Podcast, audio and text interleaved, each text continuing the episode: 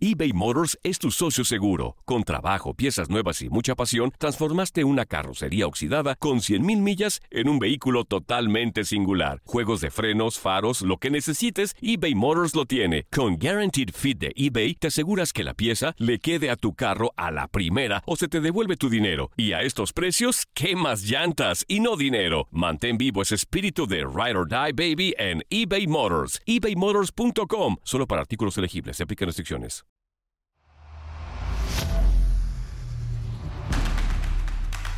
Algunos le llaman intuición, ingenio, ocurrencia, viveza, chispa, colmillo, pasión, entrega. O simplemente corazón. Nosotros le llamamos creatividad. La creatividad latina está en todas partes. Solo hay que saberla encontrar somos agujas en el pajar. El podcast que busca y encuentra la creatividad latina en los Estados Unidos. Comenzamos.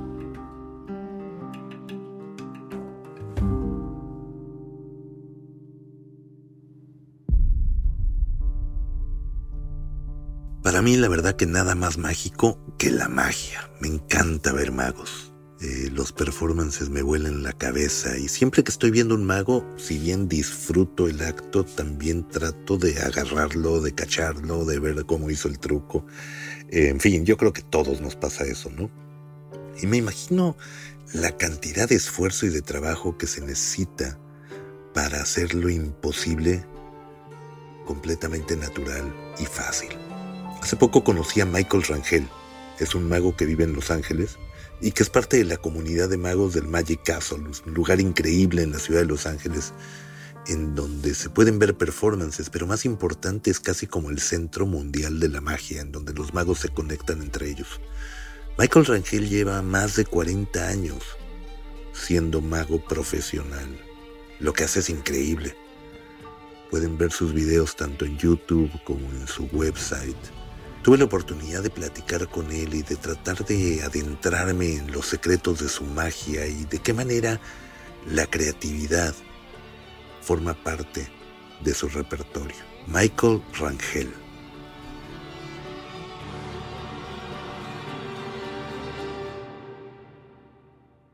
En algún lugar escuché que la magia es el arte de la distracción. ¿Qué piensas de eso? I think people get a misconception about magic. And I think it stems back to the old concept of uh, misdirection and magic being about misdirecting your attention. So while I get you to look someplace else, I'm doing something sneaky. I think really, truly, magic is not about distraction. It's about channeling people's focus and making them focus on things that you want them to focus on not just with their eyes, with their hearts and their emotions. And I think magic can be quite a profound art when you do that. I don't want to distract you, but I want to bring you closer, bring you in, to make you see, to make you feel, you know, to make you think. I think all great art does that. And I think when magic is done at its highest level, that's what it does. It doesn't distract, but it actually focuses and invites people to come in. Of course, there is perceptual manipulation because we're giving you the illusion that we're doing the impossible. Cuando tú estás mirando a otro mago hacer su trabajo, ¿te concentras en el storytelling y en lo que está haciendo o sabes demasiado y básicamente tu atención está puesta en cómo hace la magia y cómo hace los trucos? Well, I'm going to start off by saying this. I've been doing magic for 41 years. I started when I was eight years old.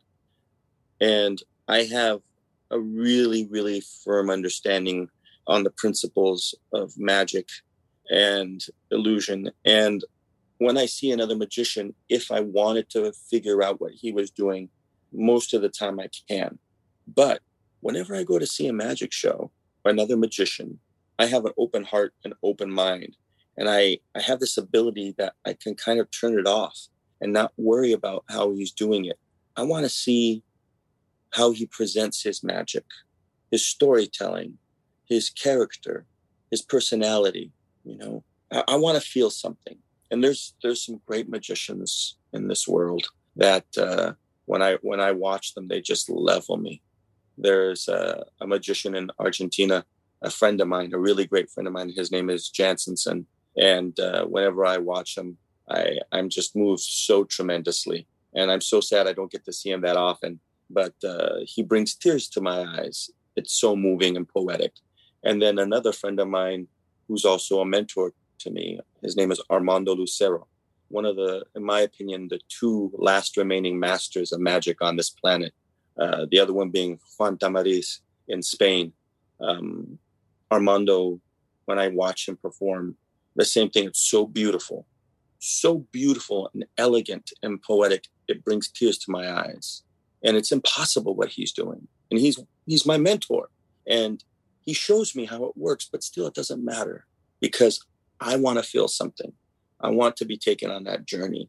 And uh, i think a lot of magicians don't do that. I think a lot of magicians go and they want to figure out how it's done and they're judging in their mind but i, I i'm like a little kid i want to feel that magic when I go see another magician. Definitivamente el storytelling es la magia de la magia, digamos. Es lo que te hace que un truco no sea solamente un truco, sino que se convierta en algo absolutamente inolvidable.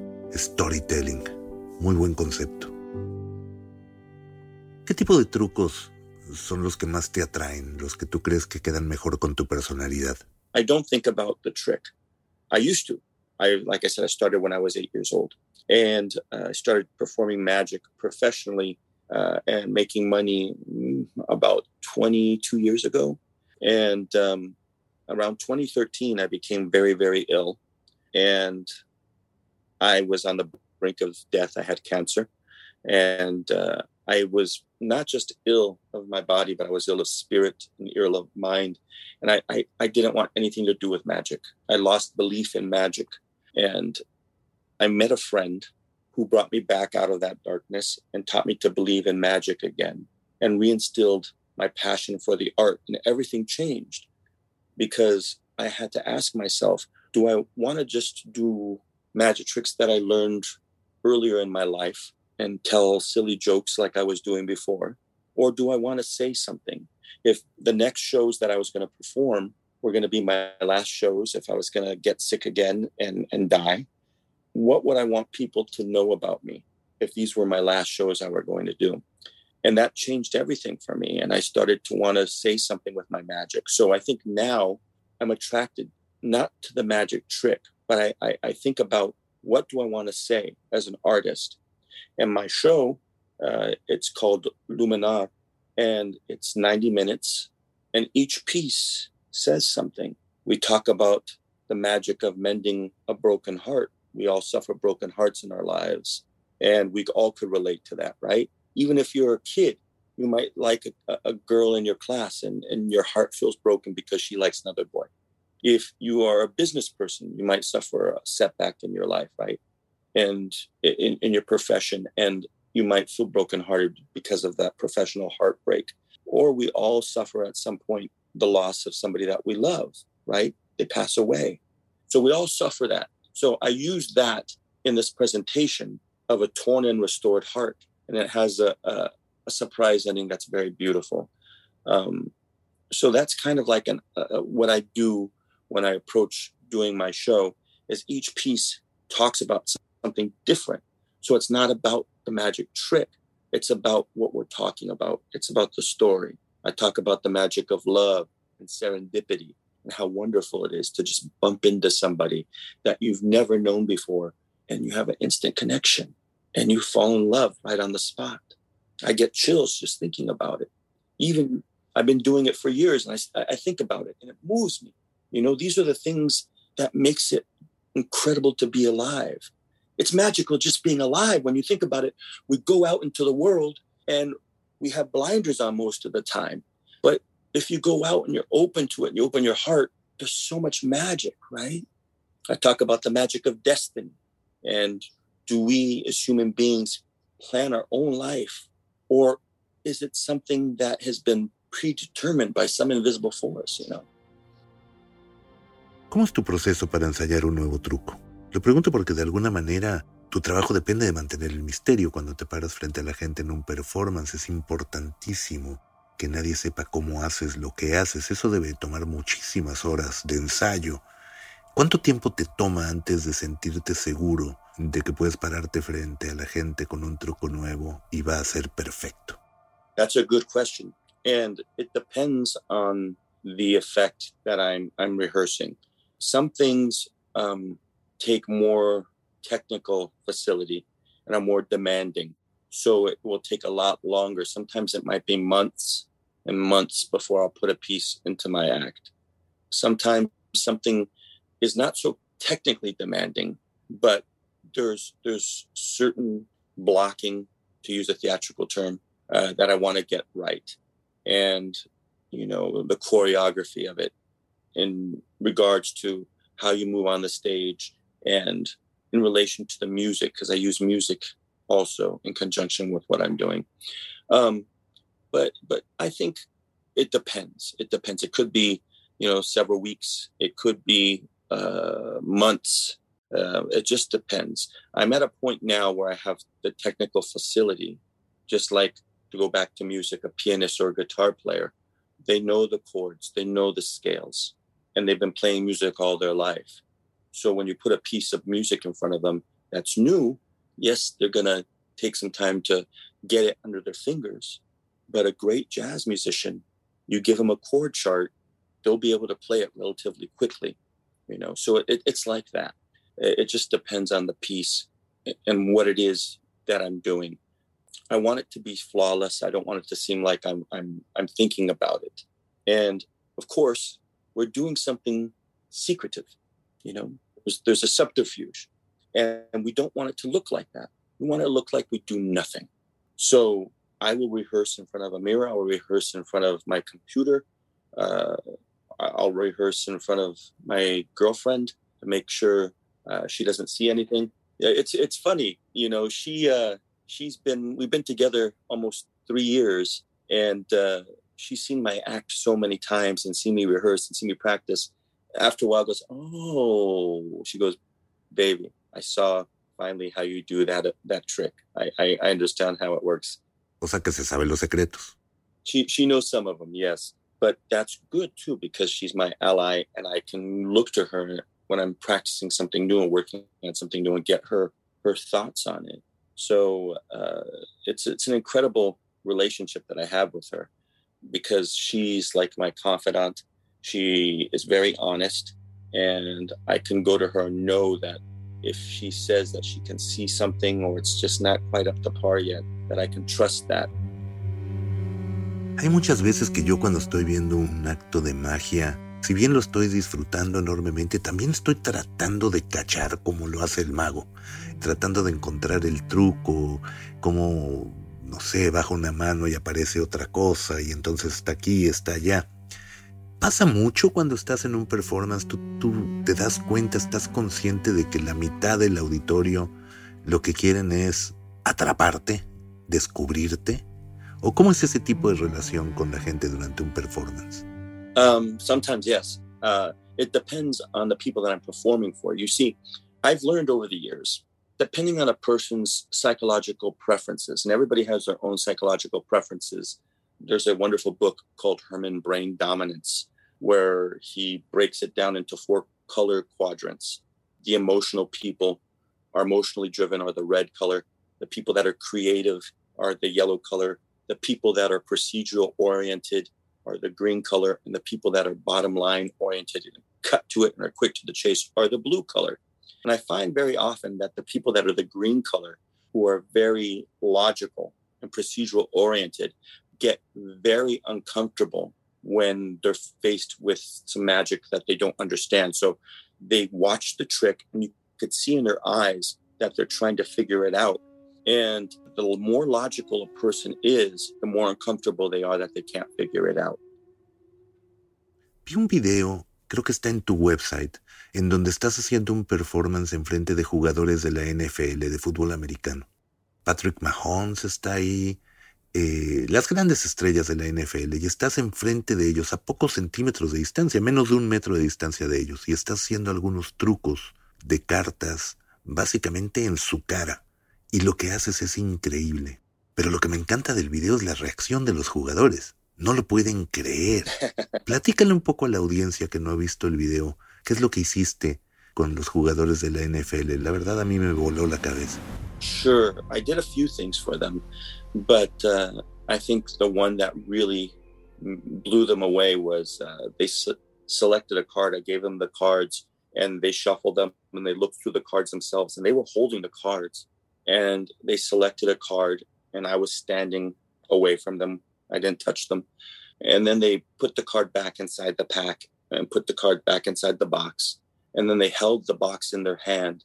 And the card that they were thinking of floated out of the pack, rose very slowly, like a ghost was pulling it out. And when they found out that it was their card, first of all, when it was rising out of the pack, you could see their their face uh, visibly change from this uh, this alpha male of a football player to a little kid. And um, it, it, it, was one of the most rewarding experiences I ever had uh, to see them when they find out that it's their card, how they reacted.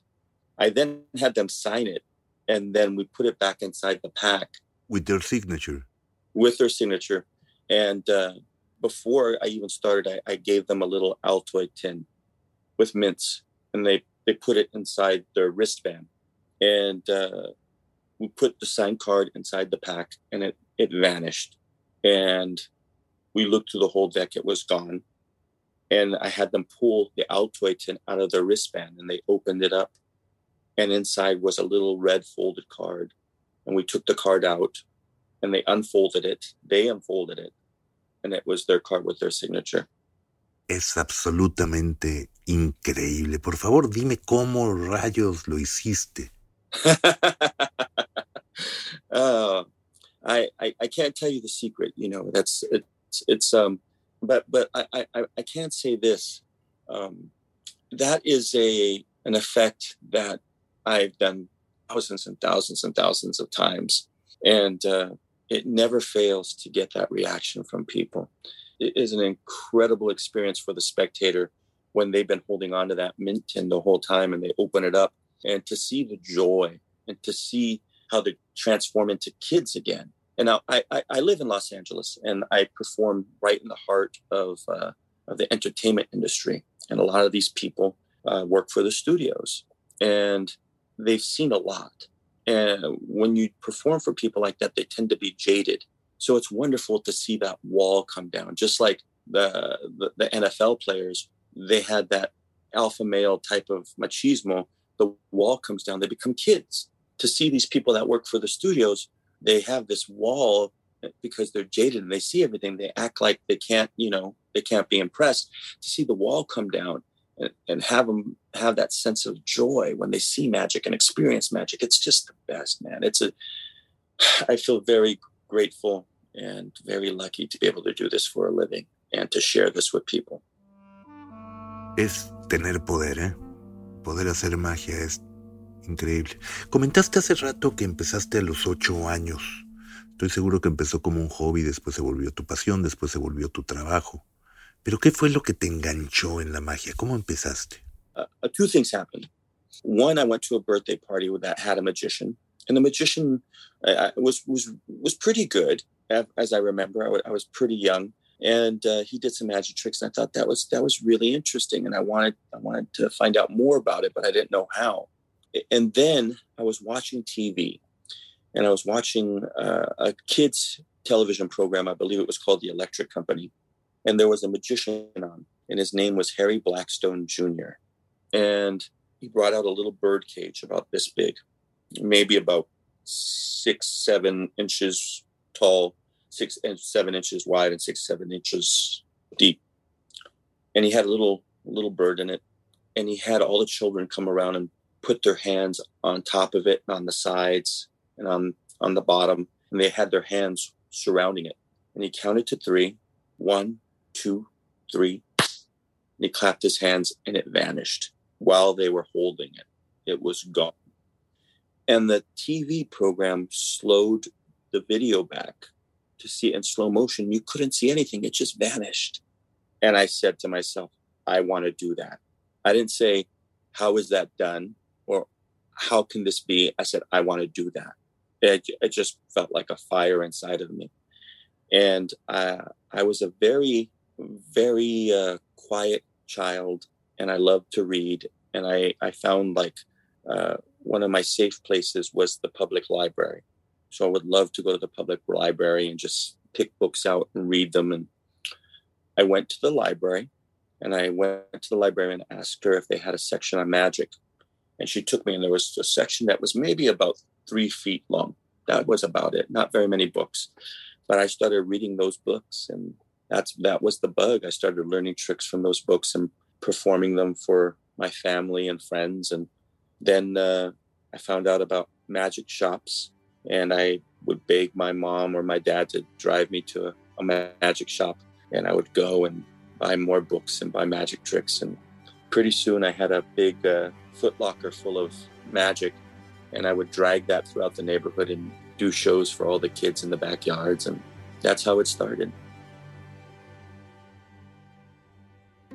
A ver, hagamos una cosa. ¿Se te ocurre algún truco que puedas hacer ahorita mientras estamos platicando? Obviamente algo que funcione sin imagen para que la gente que nos escuche se, se pueda imaginar este truco que me haces a mí. ¿Hay algo que puedas hacer? ¿Algo que puedas mostrarme?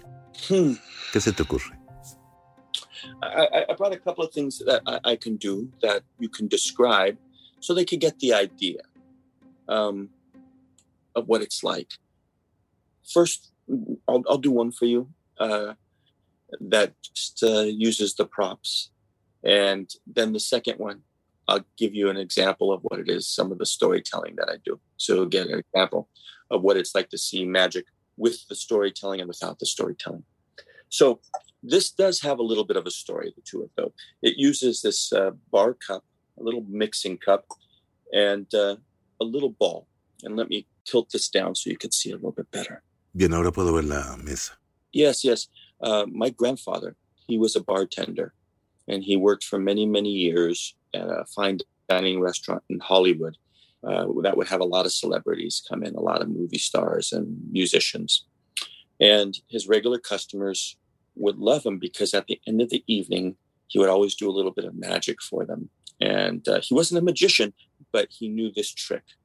He knew a couple of tricks, but this was his best one. And it used this bar cup and uh, olive, but I'm going to use this little ball for for a substitute. He would place the ball inside the cup and he would shake it up. And he would take it and he would put it inside his pocket. You'd have to guess if it was inside his pocket or if it was underneath the cup. And he would try and sneak the ball underneath the cup without them noticing. And it was very important that they understood the rules. Do you understand the rules, Sergio? Sí, entiendo las reglas. Very good. We'll begin. You see, the ball is back under the cup. Okay, you didn't know what to look for. I'll do it again. I'll shake it up. I'll give you a hint. You see the ball. I have it in here. It's not under the cup. I'll place it inside my pocket. Yet if I snap my fingers, it comes back under the cup. Watch. I'll be very clear. You see me place the ball into my pocket. Where's the ball? En tu bolsillo o en la mano. No, I'm going to give you a hint. It's under the cup. It, it, it, it well, it's not how it's. It, it's just that now it's changed into a baseball. Wow. That that's interesting. You see, uh, the baseball. How did that fit under the cup? How did it get under the cup with the other baseball? No sé cómo describírselo a la gente, pero de la nada y en mis narices aparecieron dos pelotas grandes de béisbol. Wow, debajo de una, de una taza mucho más pequeña. ¿Qué, ¿Cómo le hiciste? ¿Qué es eso? That's a so that that that is a an example of doing magic. Um, there's a little bit of a story to it, but but uh, mostly the magic is speaking for itself. You know. Um, now, I'd like to share with you something. And, and it's and, and it's in your face. Yes. Yes.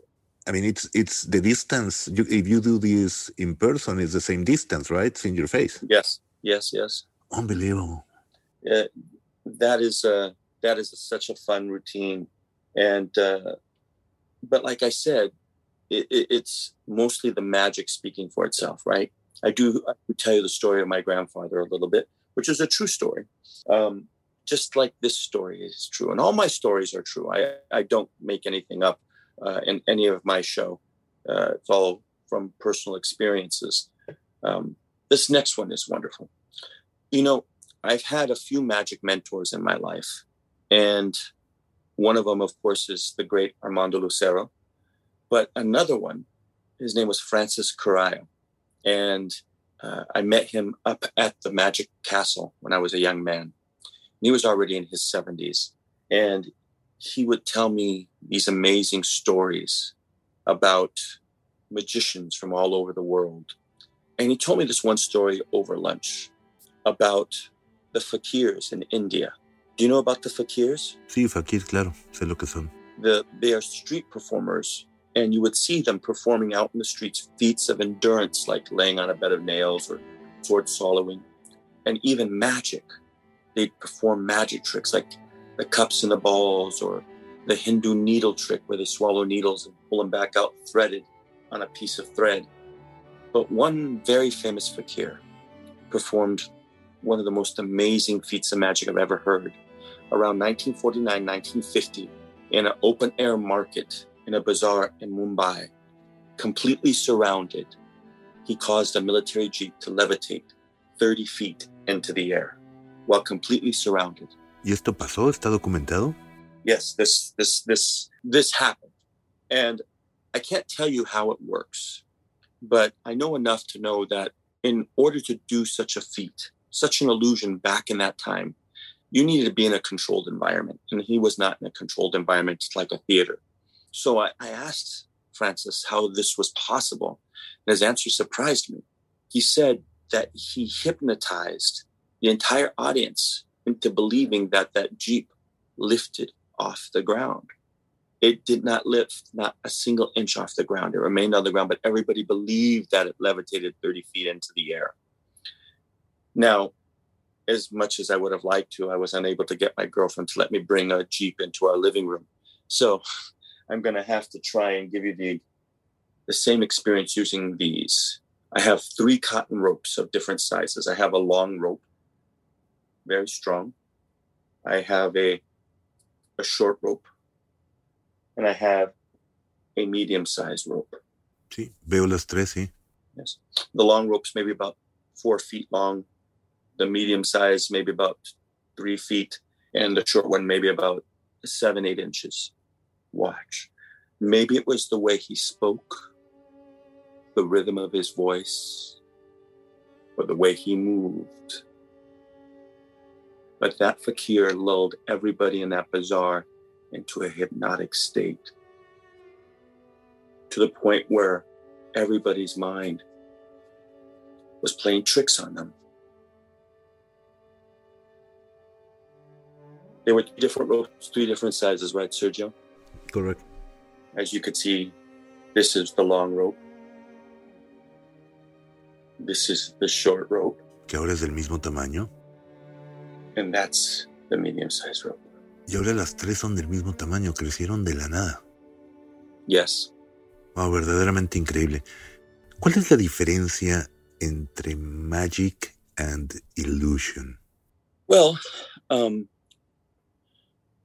I think illusion is magic. It's a form of magic. And magicians refer, when they refer to illusions, we usually refer to um, things like those big boxes that you see on a, a big magic show in, in, Vegas or something, where they have an assistant come in and they step inside the box. Then they open it and the assistant's gone and appears in the back of the theater. Um, but there's people that, you know, say that close up magic is just close up illusions. We're giving the illusion in magic that we're doing the impossible, right? That's what we're trying to do. So I think everything that you that you see in magic can be called an illusion, uh, if you want to think of it that way. But magicians, when you when, when we say illusion or illusions, we're, we're referring to a specific type of magic that's done on stage. Like I said, like sawing a woman in half, you know, or, or Sí, tipo David Copperfield, ¿no? yes, Él es un ilusionista, yes, ¿no? Desapareció la Estatua de la Libertad y ese tipo de cosas. exactly, exactly.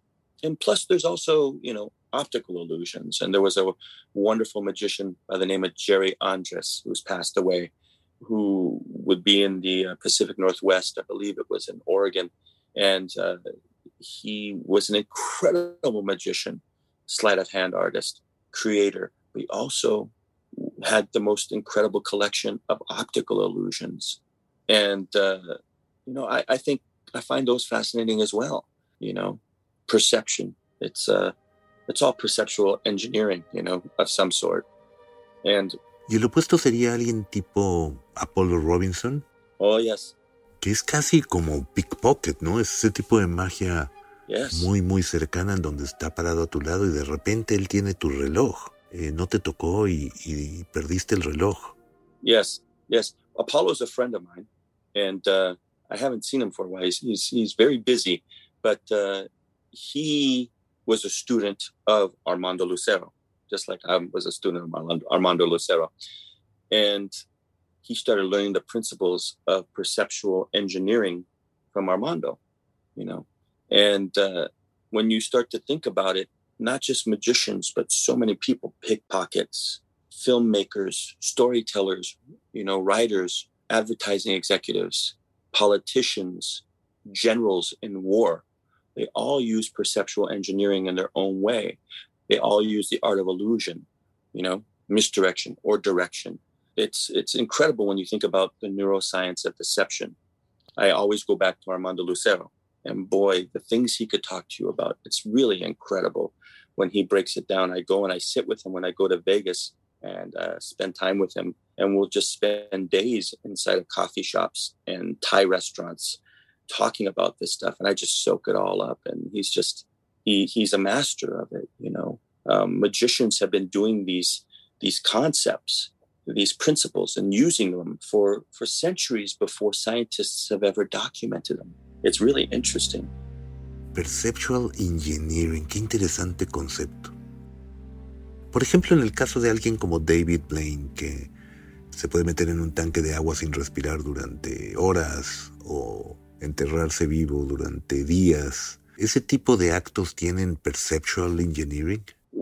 well from from from what i understand and uh, i have friends that work with david blaine um, it's a very small community the professional magician community and uh, what david is doing when he's doing those feats are actual feats of endurance when he sticks a needle through his arm he's really sticking a needle through his arm or his hand he really is No es un truco. no when he's holding his breath he studied with wim hof do you are you familiar with wim hof No. he is a uh, the foremost breathing expert. Um, he does breath work, and uh, to be able to control your breathing, David Blaine studied with him for quite a while to be able to hold his breath for so long. And they even have uh, apps on on your iPhone. You can get the Wim Hof app that teaches you how to control your breath, which is really wonderful, especially for people that suffer from anxiety or stress. Just to kind of chill out, meditate, and control your breath because it all comes from there. Um, if when he he did stuff like uh, standing up on that pole for all those hours, he really did that. There's no perceptual engineering. He's the closest. O sea, él no es un mago entonces. Oh, he he is a magician. Uh, you watch his specials; he does some amazing magic. But he is kind of like our modern day Houdini, right? Houdini did escapes and, and stunts of endurance, but he also did magic shows, right? He was known as the king of cards when he was performing on stages across across the world. But you see, I think David Blaine is probably the closest thing we have to Houdini, or he's a modern day fakir, like the performers in India who were on those ornate carpets in the bazaar, you know, doing feats of endurance and doing magic. Michael, formidable conversación. Te agradezco muchísimo el tiempo. hemos aprendido mucho. Hemos aprendido de creatividad, cómo puedes elevar la magia a través del storytelling, la importancia de tener una narrativa y la pasión, la pasión que le pones a las cosas. Ojalá lo sigas haciendo por muchos, muchos años. Espero pronto verte en vivo porque la verdad es increíble. Los videos que tienes tanto en YouTube como en tu website son imperdibles. Muchísimas gracias, Michael. Thank you, Sergio. Thank you very much. It was my pleasure.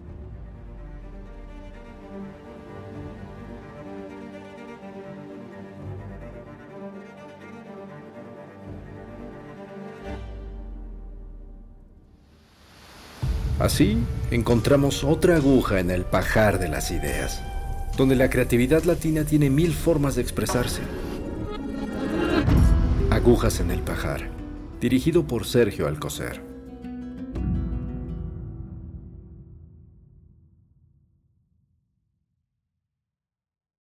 Boost Mobile tiene una gran oferta para que aproveches tu reembolso de impuestos al máximo y te mantengas conectado. Al cambiarte a Boost, recibe un 50% de descuento en tu primer mes de datos ilimitados. O, con un plan ilimitado de 40 dólares, llévate un Samsung Galaxy A15 5G por $39.99. Obtén los mejores teléfonos en las redes 5G más grandes del país. Con Boost Mobile, cambiarse es fácil. Solo visita boostmobile.com. Boost Mobile, sin miedo al éxito. Para clientes nuevos y solamente en línea, requiere AroPay. 50% de descuento en el primer mes requiere un plan de 25 dólares al mes. Aplican otras restricciones. Visita boostmobile.com para detalles.